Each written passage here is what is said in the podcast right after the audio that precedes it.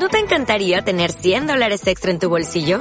Haz que un experto bilingüe de TurboTax declare tus impuestos para el 31 de marzo y obtén 100 dólares de vuelta al instante. Porque no importa cuáles hayan sido tus logros del año pasado, TurboTax hace que cuenten. Obtén 100 dólares de vuelta y tus impuestos con 100% de precisión. Solo con Intuit TurboTax. Debes declarar para el 31 de marzo. Crédito solo aplicable al costo de la presentación federal con TurboTax Full Service. Oferta sujeta a cambios o cancelación en cualquier momento.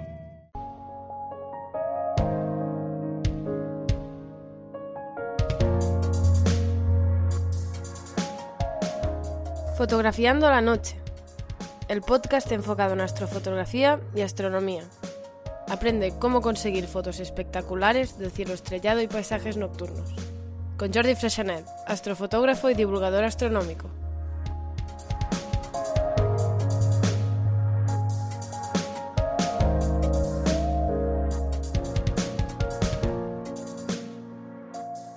Hola a todos, bienvenidos a vuestro podcast de astrofotografía y astronomía. Este es el episodio 37, Líneas y puntos en el cielo. En este programa no os hablaré de satélites artificiales, sino de las líneas o puntos de interés que se trazan en el cielo. Los vemos en los planisferios celestes o mapas estelares, pero no los vemos en el cielo, sino que son líneas imaginarias. Pero si los conocemos nos ayudará a entender cómo se mueven los astros en el cielo y también a planificar una sesión astrofotográfica. Hablaremos del ecuador celeste, la eclíptica, el cenit, el polo norte celeste o el polo sur celeste.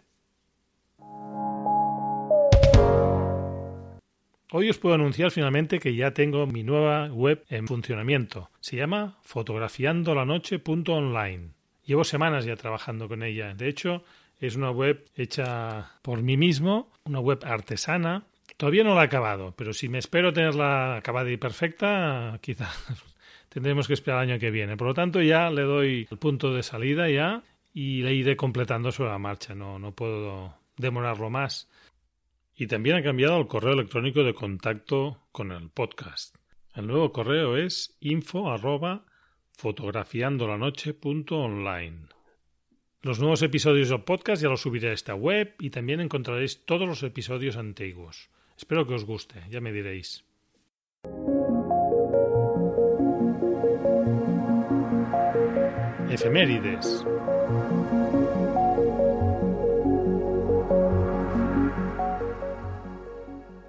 En el episodio anterior me olvidé de anunciar el eclipse penumbral de luna del día 5 de junio.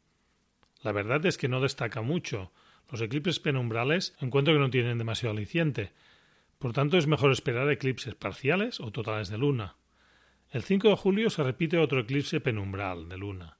Ya os lo recordaré a ver si es un poco más intenso que este y se puede apreciar un poquito más la penumbra. Vamos a repasar los eventos o fenómenos astronómicos más destacados de la segunda quincena de junio del 16 al 30 de junio de 2020. Recordad que los horarios son desde la península ibérica. La luna será nueva el 21 de junio y el 28 de junio pasará a fase creciente. Por tanto, es una época que tendremos poca luna a principio de la quincena y vale la pena aprovechar para captar la Vía Láctea en las noches sin luna. La Vía Láctea empieza a subir poco a poco en el hemisferio norte, en latitudes medias ya tenemos muchas ganas de verla y empieza ya a salir un poquito. Los Vía Láctea adictos como yo ya no podemos esperar más. Por lo tanto, ya tengo planificada una sesión para estos próximos días que espero que la meteorología no me arruine. Ya os contaré. De planetas, esta quincena tenemos a Mercurio, que se esconde cada vez más pronto por el horizonte oeste, y a final de mes ya no será visible. Venus vuelve a aparecer al amanecer. Recordad que estuvo presente mucho tiempo en el oeste y muy brillante, con la conjunción con las Pléyades. Ahora empezará a aparecer por el amanecer, pero todavía muy bajito en el horizonte. Y Marte, Júpiter y Saturno, que parece que vayan juntos, cada vez están un poquito más altos en el horizonte.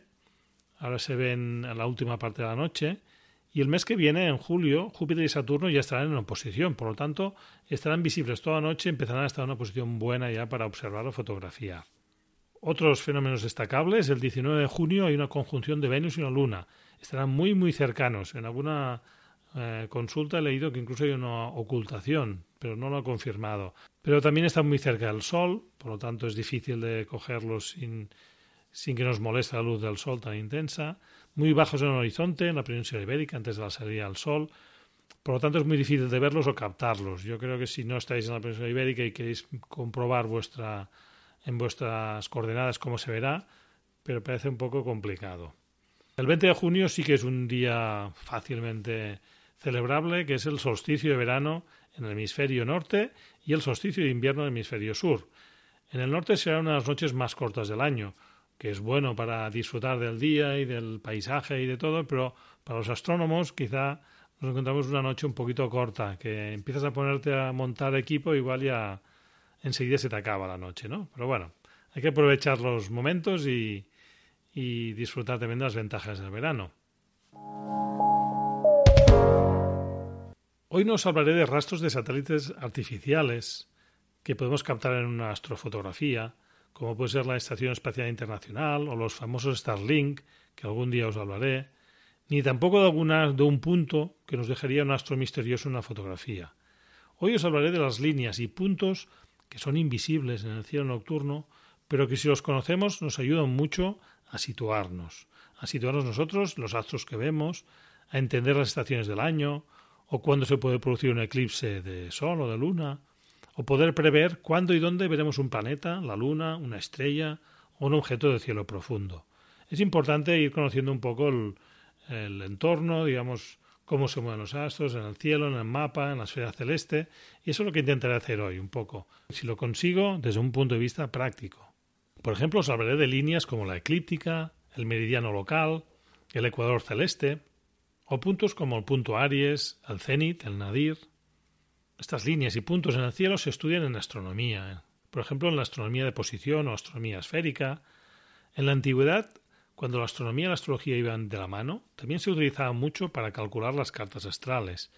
Y actualmente, bueno, desde hace años ya, ahora quizá está un poco en desuso, se usa en la navegación astronómica. Todos los que quieren sacarse el carnet de patrón de yate, por ejemplo, les obligan a estudiar estos temas de astronomía que creo que no deben ser muy, muy bien acogidos por los estudiantes. Pero cuando a los barcos se les acaban todos los instrumentos, fallan todos los instrumentos, solo les queda mirar al cielo, si es de día con el sol y si es de noche mirando las estrellas, las constelaciones, para poder orientarse o calcular qué hora es.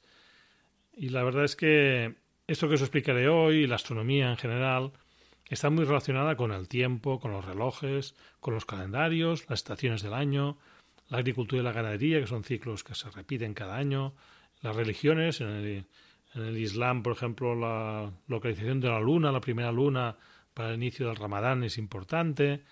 Y la antigüedad era mucho más importante que ahora.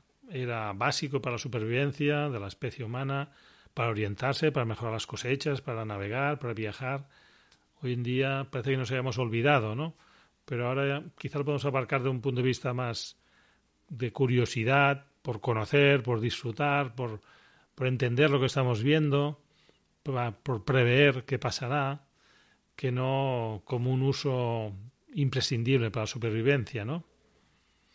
En el episodio 4 del podcast, que fue de los primeros, expliqué brevemente los dos tipos de coordenadas que utilizamos para situar un astro en el cielo. Hoy volverán a aparecer en el programa.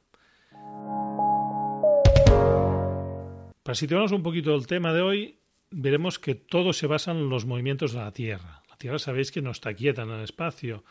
Tiene dos movimientos muy importantes. El primero, la rotación sobre su eje. Da una vuelta cada 24 horas. Las estrellas, la Luna y el Sol vemos que se mueven en dirección contraria a la rotación de la Tierra. Aparentemente, lo que vemos nosotros es que salen por el este y se ponen por el oeste, y siguen esta velocidad, 360 grados de movimiento en 24 horas. El segundo movimiento que es muy importante es la traslación de la Tierra alrededor del Sol. Es la órbita de la Tierra, la Tierra se mueve por su órbita alrededor del Sol, una órbita elíptica, y hace una vuelta completa en un año, es decir, 360 grados en 365 días. Hoy intentaré explicarlo con un enfoque lo más práctico posible y lo adornaré con alguna anécdota o curiosidad, pero la verdad es que sin poder dibujarlo o enseñar imágenes es todo un reto.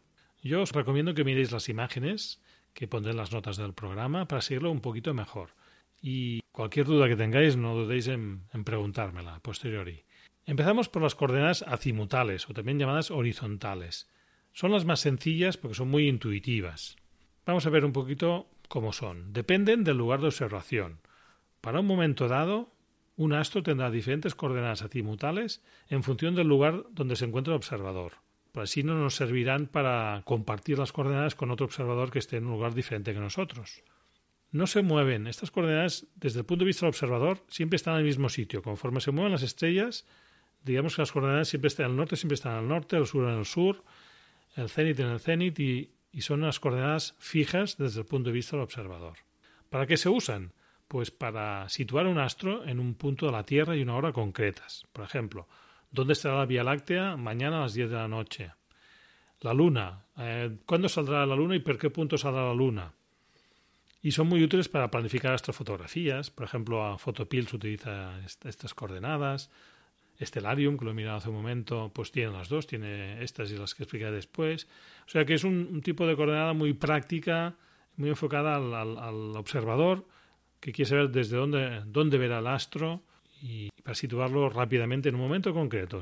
Si lo mira mañana ya será un poquito diferente porque el cielo se habrá movido un poquito. Y si lo mira dentro de un mes, esas coordenadas que ya tenía preparadas, por ejemplo, para una estrella, para la estrella Altair, pues ya no estarán las mismas coordenadas acimutales. Son válidas para un día y una hora determinada y un punto de observación concreto. ¿Y cuáles son estas coordenadas? Pues tenemos dos, la altura y el azimut. Empezamos por la altura. Es el ángulo sobre el horizonte. Es un eje vertical, arriba abajo, muy sencillo. El horizonte sería altura 0 grados y el punto más alto en el cielo es altura 90 grados. Si fuera negativo, quiere decir que está bajo el horizonte. Una aplicación práctica es que para alturas bajas de los astros encontraremos las peores condiciones del cielo para observar o fotografiar. Veremos que los objetos tiemblan y se mueven mucho debido a la turbulencia de la atmósfera y que la luz que nos llega debe atravesar una parte más gruesa de la atmósfera cuando miramos hacia esta dirección. También solemos encontrar contaminación lumínica, o sea, es un segundo inconveniente a alturas bajas. La segunda coordenada, azimut, es el ángulo medido en el horizonte. Empezamos a medir desde el norte, en el sentido de las agujas del reloj, siguiendo el movimiento aparente de los astros en el cielo. Es un eje horizontal, de izquierda a derecha, por ejemplo, se cuenta, digamos, de 0 grados a 360 grados. 0 grados sería al norte, 180 sería al sur, 360 sería otra vez al norte, es equivalente. 0 y 360 es equivalente. Anteriormente era común medirlo desde el sur, punto 0, 0 grados sería al sur, pero actualmente se está imponiendo el criterio sajón de medirlo desde el norte. Y tener en cuenta que si consultáis bibliografía antigua es probable que encontréis azimuts calculados desde el sur. Vamos a poner un ejemplo. La Luna, por ejemplo, el día 9 de junio de 2020, a las 2 horas de hora oficial, a las 2 de la madrugada, en Barcelona tiene las coordenadas azimut 128 grados y pico y una altura de 9 grados. En cambio, si consultamos estas coordenadas a la misma hora para A Coruña, por ejemplo, en la península ibérica, tiene las coordenadas azimut 121, hay 7 grados de diferencia, y altura 2 más 2 grados. 7 grados de diferencia en altura. ¿Qué nos dice en altura más 2? Nos está diciendo que está muy bajo en el horizonte, casi que si tenemos cualquier irregularidad o obstáculo no lo veremos seguramente ya. O sea que ya vemos que no podemos compartir estas coordenadas. Pero si es para un punto en concreto, pues son muy prácticas. Otro ejemplo, el polo norte celeste siempre tiene una altura igual a la latitud del lugar. Por ejemplo, si estamos en Barcelona, tendríamos el, el polo norte celeste, que es donde está la estrella polar, ¿eh? en el hemisferio norte, que estaría unos 41 42 grados de, altura. ¿Y el azimut cuál será? Pues será 0 grados, porque el azimut hemos dicho que se empieza a contar desde 0 grados, pues esta, este es el único punto del cielo que siempre tendrá las mismas coordenadas azimutales, la misma la altura y el mismo azimut lo mires el día que lo mires. Claro, si te mueves de lugar, tendrás que ajustar la, altura en función de la latitud, pero el azimut seguirá siendo de 0 grados. Ya hemos definido el sistema de coordenadas. Ahora vamos a ver qué líneas o puntos tenemos en este sistema, porque el programa va de eso, de puntos y líneas en el cielo.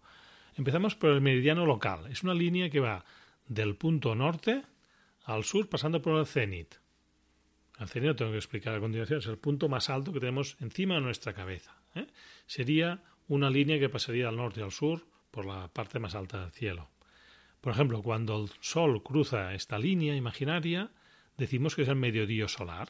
sería el punto central del día, que no coincide con las 12 de la mañana, entre otras cosas porque el horario oficial está desplazado una o dos horas. Y aunque no fuera así, aunque no hubiera corrección horaria, digamos que el Sol también tiene sus irregularidades y el movimiento tampoco es perfecto y el mediodía solar nunca son la, la, hora central del día. ¿eh? Hay pequeñas correcciones. El horizonte. Bueno, esto es muy intuitivo. El horizonte es lo que vemos con nuestra vista, ¿no? Sería el plano perpendicular a la vertical del lugar. Es decir, la línea que veríamos en el horizonte si no hubiera ningún obstáculo. Por ejemplo, las horas de salida y puesta del sol o de la luna, que se llama el orto, la salida, o el ocaso, la puesta, pues serán referenciados al horizonte. Tener cuidado que es muy difícil tener un horizonte limpio, sin obstáculos, aunque nos lo parezca, e incluso, digamos que en algunos datos que se dan de salida y puesta, hay que tener en cuenta también la, refracción de la atmósfera, etcétera. no, es, no, es, un dato que sea así tan, tan sencillo de interpretar.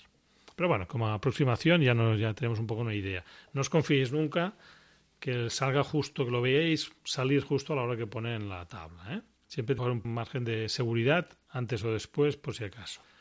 Hablemos de puntos. El cenit, ya lo explico un poquito. Es el punto que está en la vertical de observador, encima de vuestra cabeza. ¿Qué altura tendrá? Pues más 90 grados y es el punto de mejor calidad del cielo, por dos motivos, porque tiene la mínima turbulencia, la atmósfera es la menos gruesa de toda la que tenemos a nuestro alrededor, y también porque tiene muy poca contaminación lumínica, bueno, muy poca, menos que el horizonte. ¿eh? Si estamos en medio de una gran ciudad y tenemos farolas encima de nuestra cabeza, será difícil que, nos salvemos, ¿eh? pero en un sitio oscuro, digamos, sería el lugar con más oscuridad. Y el nadir es el punto opuesto, está justo bajo nuestros pies. Por desgracia no podemos ver los astros porque la Tierra nos lo impide, pero sería un poco como, como referencia, ¿no? El cenit arriba, nadir hacia abajo. Vamos hacia las otras coordenadas, coordenadas ecuatoriales. Ya os digo que son un poquito más complicadas que las azimutales, pero no son tan intuitivas. No dependen del lugar de observación ni del momento en que observemos. Son iguales para todos los observadores. Por lo tanto, podemos compartirlas, podemos consultarlas en tablas, en, páginas web, en publicaciones. Y no cambian con el tiempo, aunque con el movimiento de la Tierra, un movimiento que se llama precesión de los equinoccios, se provoca un lento desplazamiento de la posición de la Tierra respecto al, universo, al espacio, y para cálculos muy precisos se referencian respecto a un año concreto. Pero para el uso que queremos nosotros no, no sea necesario tanta exactitud. Como observador vemos que estas coordenadas se van moviendo con el paso de las horas sobre la esfera celeste, así como las anteriores estaban fijas, al norte del norte, aquí no, aquí se van moviendo acompañando las estrellas. Digamos que las estrellas van arrostrando estas coordenadas, ¿no? Los mapas estelares están referenciados a estas coordenadas ecuatoriales.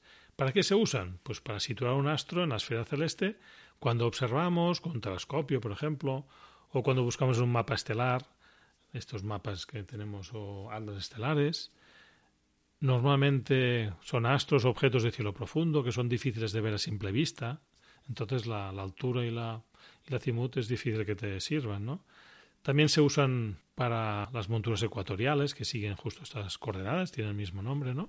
Y podemos convertirlas a coordenadas azimutales para un lugar y un horario concreto, pero hoy en día los programas astronómicos ya nos dan las dos coordenadas. Por ejemplo, el Stellarium ya nos lo da y no hace falta hacer cálculos de conversión, que antes era mucho más complicado que ahora.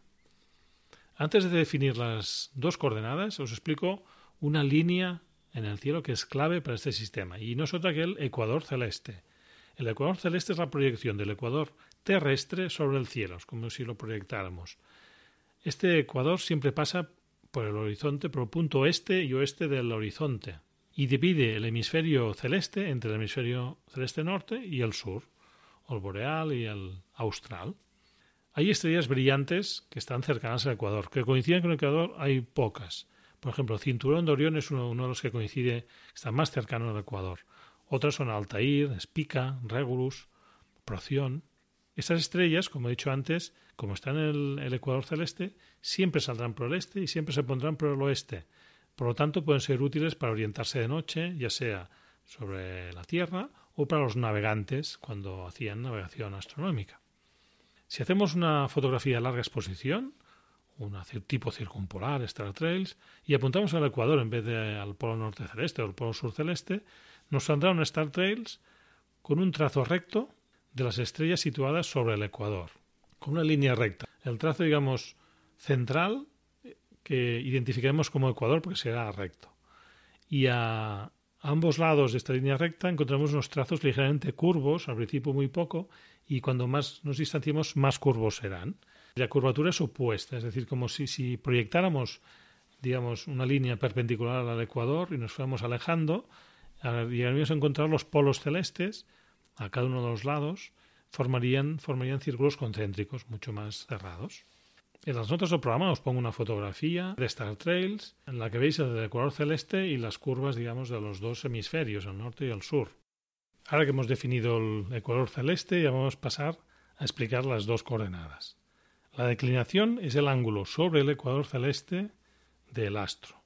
Se mide de 0 a 90 grados. 0 grados sería sobre el ecuador y 90 grados sería justo 90 grados más arriba. Si es negativo, quiere decir que está bajo el ecuador celeste, pero puede ser visible. No es como en las azimutales que negativos quiere decir que no era visible. Es equivalente a la latitud terrestre. Es como si proyectáramos la latitud terrestre. Tenemos paralelos celestes, etc. Vamos por la otra, la extensión recta.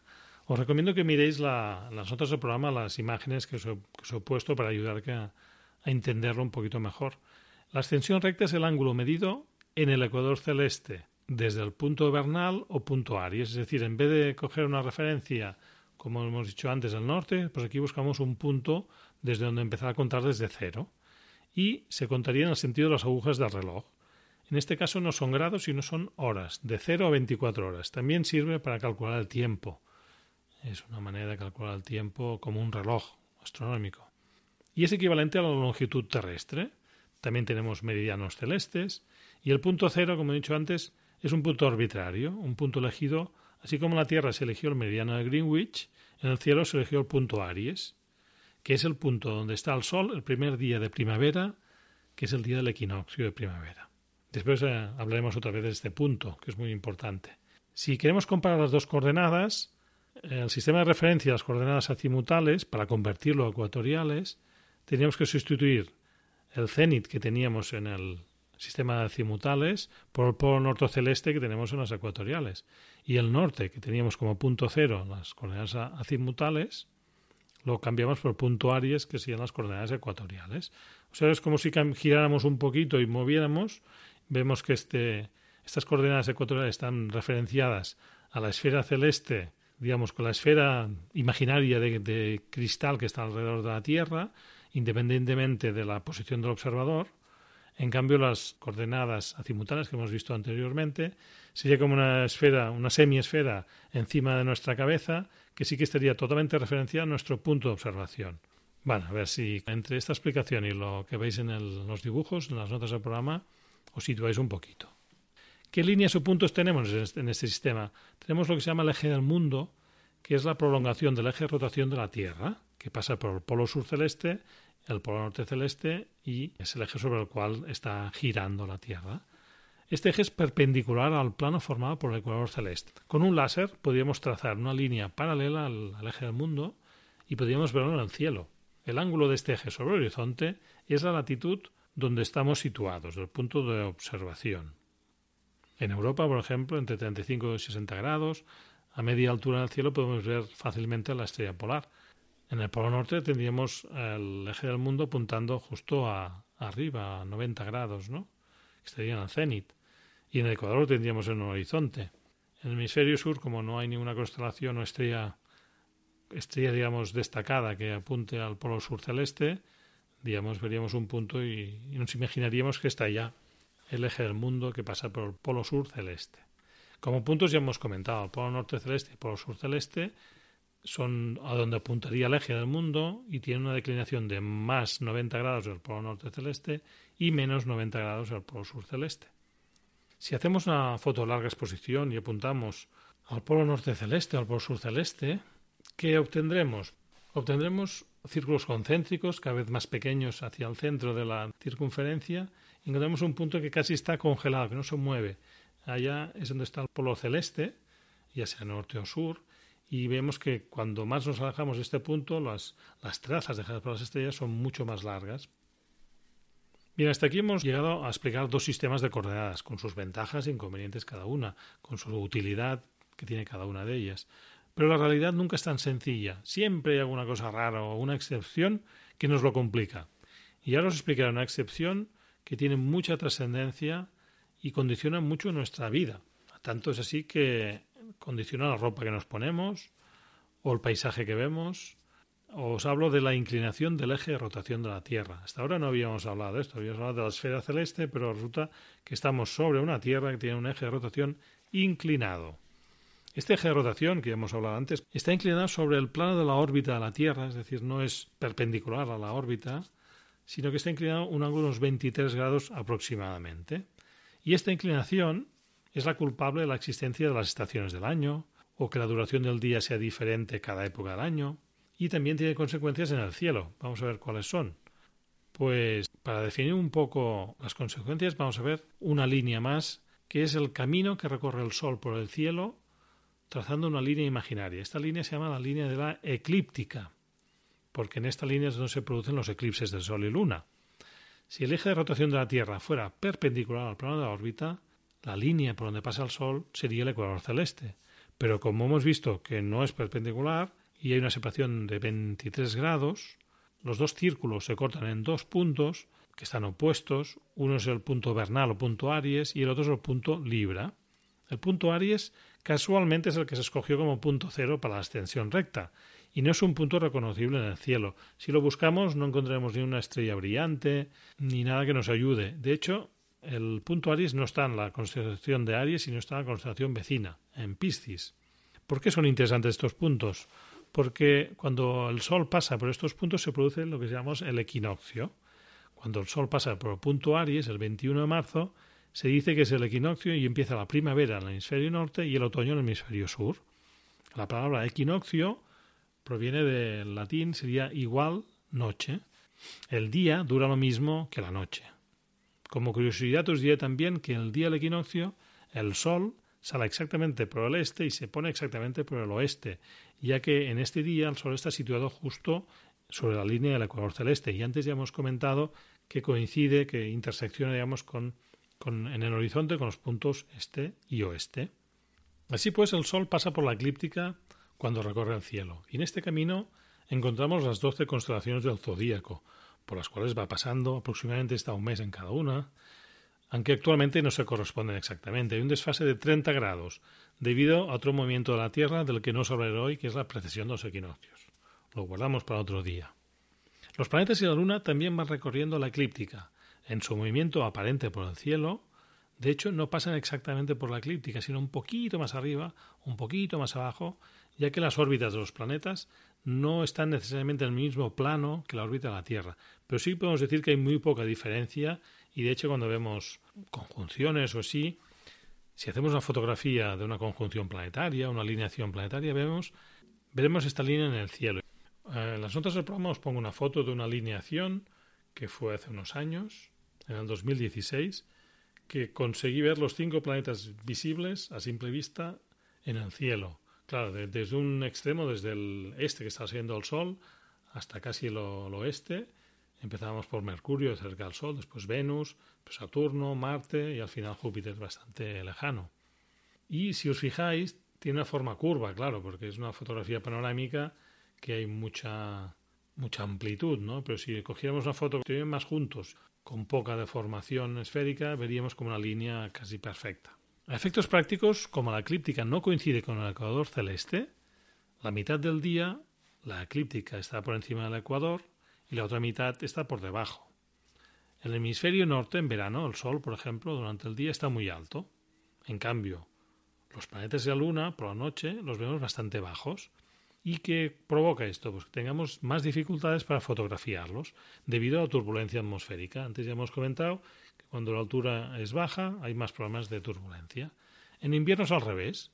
El Sol está muy bajo durante el día y hace frío, por ejemplo, y los planetas y la Luna, por la noche, los vemos más altos en el cielo. ¿Os habéis fijado en esta diferencia? En el hemisferio norte, por ejemplo, la eclíptica va del este al oeste y está inclinada hacia el sur Por tanto, nunca veremos el Sol, la Luna o los planetas claramente hacia el norte. No los vemos nunca cerca de la estrella polar. En cambio, en el hemisferio sur, la, eclíptica está más desplazada hacia el norte, comparada con, lo que veríamos desde el hemisferio norte. Por ejemplo, diríamos que en el hemisferio sur la eclíptica está más está alejada de su polo sur celeste y por tanto se acerca un poquito más al, al polo norte celeste. Y la Luna, hasta ahora hemos hablado del Sol, de los planetas, pero la Luna no hemos dicho nada concreto. Pues resulta que la órbita de la Luna está más cercana a la eclíptica que al ecuador celeste. No se mueve, digamos, cercana al ecuador, sino que también está inclinada respecto al, al, plano ecuatorial de la Tierra y está más cercana a, la eclíptica, que sería el plano de rotación de la Tierra alrededor del Sol. Por lo tanto, la Luna la veremos cerca del Sol y los planetas, pero también una cierta inclinación respecto a la eclíptica, unos 5 grados. Por tanto, la Luna no sigue el mismo camino exacto que el Sol por el cielo, sino que hay una cierta separación. Si no hubiera esta inclinación respecto entre el, plano de, la órbita de la Luna y la eclíptica, que es por donde pasa el Sol, tendríamos un eclipse total de Sol y un total de Luna cada mes, y yo estaría encantado. Debido a esta inclinación, solo se producen eclipses cuando se cortan estas dos líneas invisibles. Estos puntos de corte se llaman nodos y hay dos épocas cada año en que se producen y están separadas por seis meses entre sí. Por eso los eclipses se producen por grupos. Ahora, por ejemplo, teníamos un eclipse penumbral de luna la semana pasada y tendremos otro de aquí un mes. ¿eh? Seguramente durante en el lapso de un mes, mes y medio, tendremos eclipses de Sol y Luna, un poco en función de la posición sobre la Tierra, los podemos ver o no los podremos ver. Otro día hablaremos de eclipses, si os parece. Por tanto, la Luna la veremos cercana a los planetas. Y de la misma manera que vemos eclipses, de vez en cuando se pueden presenciar una ocultación de un planeta por la Luna. Saturno y Júpiter son espectaculares porque tienen suficiente brillo y aunque la Luna los, los apaga un poco, pero se pueden captar con, con fotografía. Ya hemos repasado los sistemas de coordenadas, el camino del Sol, el camino de la Luna y los planetas, el comportamiento especial de la Luna, ¿Cómo os ha ido este paseo por el cielo? ¿Os habéis perdido o habéis seguido las explicaciones y las líneas y los puntos? ¿Me he explicado bien o he ido demasiado rápido? Bueno, solo nos falta comentar como curiosidad cómo vemos el cielo desde diferentes lugares de la Tierra, para acabar un poquito de redondear el tema de hoy. En los polos, en el polo norte terrestre y el polo sur terrestre, que son, son sitios muy difíciles de vivir y poco accesibles, pero en el norte celeste tendríamos a 90 grados de latitud o menos 90 grados. El cenit coincide con el polo norte celeste. Hablemos del polo norte, que es más sencillo para mí. El cenit coincidiría con el polo norte celeste. Y en el norte tenemos la estrella polar, por lo tanto la tendríamos justo en el cenit. En el sur, como hemos dicho antes, no hay ninguna estrella destacable, pero bueno, tendrían el polo sur celeste justo en el cenit siempre se ven las mismas constelaciones. No hay cambios con las estaciones. Aquí, en una zona intermedia, como estamos aquí en la península ibérica, pues vemos, ahora vemos unas constelaciones de verano, de invierno, pues allá todo el año las mismas. Coinciden muchos puntos y líneas de los dos sistemas de coordenadas. Las coordenadas verticales son equivalentes, la altura y la declinación, como se miden en grados las dos, pues coinciden. Y el ecuador celeste coincide con el horizonte. Claro, pasa que tenemos que estar justo, justo, justo, tenemos que estar en el polo norte terrestre, ¿eh? que ya es difícil ya situarse ya. ¿Qué pasaría en el Ecuador? A latitud cero, la estrella polar y el polo sur celeste están justo en un horizonte. Se pueden ver todas las constelaciones del cielo, excepto las del norte y las del sur. Las que están más cerca del polo norte celeste y polo sur celeste serán difíciles de ver porque están muy cercanas al, al horizonte, por ejemplo, la estrella polar, si estás justo en el ecuador a cero grados de latitud, seguramente no la verás, porque si está a cero grados de altitud, pues no, no se puede ver normalmente. Si estás un poquito más arriba, más abajo del ecuador, quizá la veas. Pero bueno, tiene la ventaja de que puedes ver más constelaciones que aquí, por ejemplo, en la península ibérica, en Europa, que vemos solo las del norte, y puede ser una buena manera de disfrutar de las constelaciones de toda la esfera celeste. Cada estación tendría sus constelaciones más destacadas, pero puede ser una buena manera de disfrutar de la astronomía. Si alguno vive en Ecuador, me lo decís y, me explicáis vuestra experiencia. Bueno, hasta aquí el tema de hoy. Espero que, os hayáis situado, que os haya gustado. Si tienes alguna duda, preguntármela y si puedo os responderé.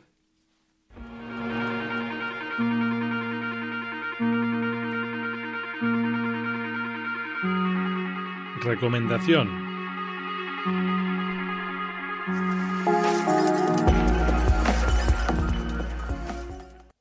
Hoy os recomendaré un libro. El libro se llama Astronomía Fundamental y es una especie de compendio, mademecum, de conceptos y de información astronómica muy amplia, muy amplia. Los autores son profesores de la Universidad de Valencia, Vicente Martínez, Joan Antoni Miralles, Enric Marco, David Galadí Enríquez. Yo creo que se explica muy bien. Es un libro, si, si estáis un poco apasionados por la astronomía, un libro ameno. Es un libro que no es muy reciente, es del año 2007, editado por la Universidad de Valencia y es, como he dicho, es bastante variado. Tiene un apartado de historia de la astronomía, otro de astronomía esférica, que sería la parte que ha salido en este episodio, toda parte de líneas y puntos en el cielo. Después otro que habla de movimientos de los astros, en los cuales hay quizás más fórmulas, de ecuaciones de movimiento, etcétera, etcétera. Otro del sistema solar, que nos habla de las características de los planetas. Otro de radiación y su estudio. Otro de las estrellas, parámetros estelares, evolución estelar otro de astronomía galáctica, astronomía extragaláctica, cosmología. Es un libro que tiene diversas lecturas. Una es muy básica, descriptiva, donde puedes encontrar datos que pueden ser útiles. Otra ya es un poco más avanzada, como que cuando buscas fórmulas o buscas cómo calcular algún parámetro. Yo creo que si no tenéis ningún libro así, un manual de astronomía y os interesa el tema, evidentemente, puede ser una buena opción, porque no es un tocho de estos típicos tocho que, sino que entiendo que, es un poco, tiene la gracia de ser un poco variado, permite una lectura más divulgativa y si encuentras un apartado que es muy, muy espeso, pues te lo saltas. Y por otra parte permite también a los que tienen más, más conocimientos, pues a profundizar más. ¿eh? Os añadiré un enlace donde podéis ojear un poco el, el libro, ver si encontráis que os puede gustar y, si al final os, os gusta, os pondré un enlace en, las notas del programa. En las notas del programa encontraréis los enlaces comentados. Podéis dejar comentarios en iVoox, en iTunes, y os agradeceré si ponéis un me gusta y os suscribís si no lo estáis ya. También en la web del programa, en el grupo de Facebook o por email en el correo info arroba fotografiandolanoche.online. En las notas del programa encontraréis los enlaces para comunicaros conmigo. Si queréis compartir una foto vuestra lo podéis hacer en el grupo de Facebook o bien en Instagram poniendo hashtag fotolanoche. Hasta el próximo programa, que tengáis cielos despejados.